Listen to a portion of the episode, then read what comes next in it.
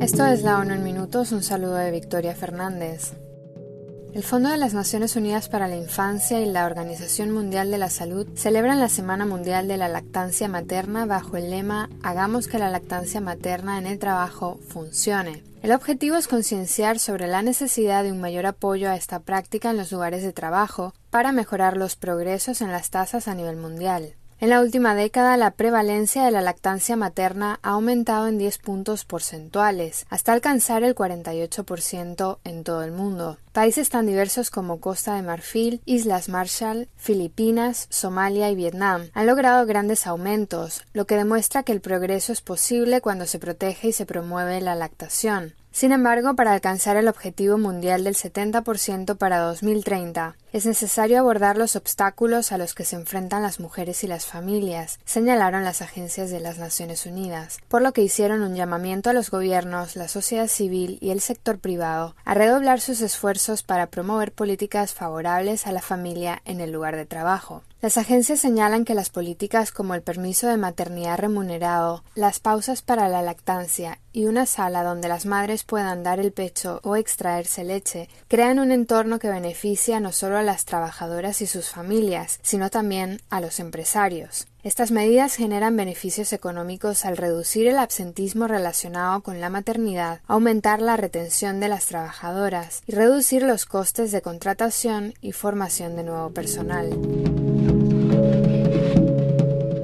Tras una visita a Sudán del Sur de tres días, los titulares de tres agencias de alimentación y agricultura de las Naciones Unidas hicieron un llamamiento a invertir en políticas que mejoren la seguridad alimentaria a largo plazo, así como la resiliencia y la adaptación al clima para evitar una catástrofe alimentaria. El director general de la Organización para la Alimentación y la Agricultura, Ku Dong-yu, declaró que Sudán del Sur tiene el potencial de ser el granero de África Oriental, pero la crisis climática, las deficientes infraestructuras agrícolas, la inestabilidad y las crisis económicas siguen perturbando la productividad agrícola y ganadera y la disponibilidad de alimentos.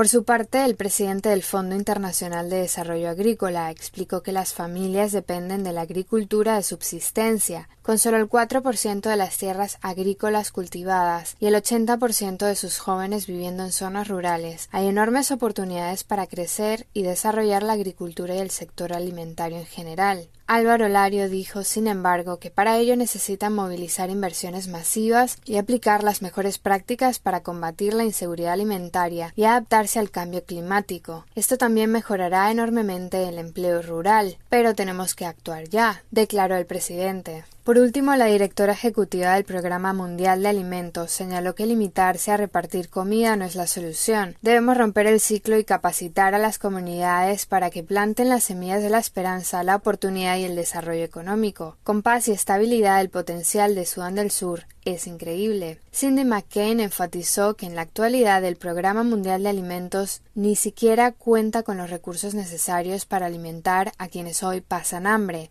Necesitamos que el mundo dé un paso al frente. Finalizo.